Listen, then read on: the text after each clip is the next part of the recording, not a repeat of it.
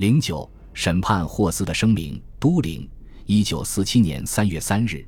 为了回应贵方上月二十八日的来见，我立即按照你们的要求，对于我亲身遭受的全部特别经历，面对华沙法庭做如下综述。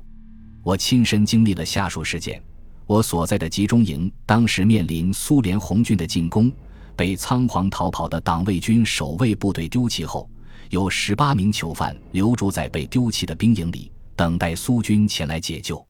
没过几天。有一股失散的党卫军偶然途经营的附近，他们当时也在溃逃。他们对营地匆匆视察一番后，用手枪近距离把十八名囚犯都杀死了，还把他们的尸体沿着大路排放好。他们显然并没有接到枪杀幸存囚犯的命令，他们完全是主动采取的行动。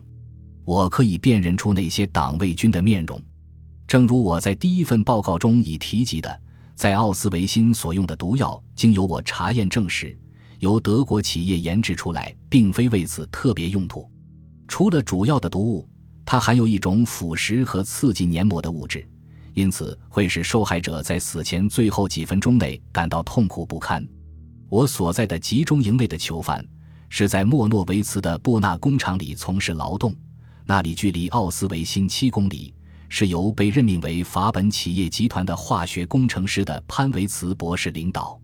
我不知道此人是否已被列入被告名单之中，但我认为他是有罪的，因为他的要求极其苛刻，态度极端生硬，总让囚犯从事超负荷的劳动，往往超过任何合理的极限，而且他还向党卫军无情地揭发劳工任何极小的过失，在营地工作人员的小范围内。我还记得门格勒博士的名字和他的模样，他是奥斯维辛所有集中营群落的卫生总监。另外，从我所在的营地里每天施行一切暴虐和卑劣行径的负责人当中，我能够容易地辨认出两个人：一个是德国职业歹徒博雷斯拉维亚人，另一名是营地头头，他自称是政治家，也是德国人。我本人曾被前者多次殴打出血。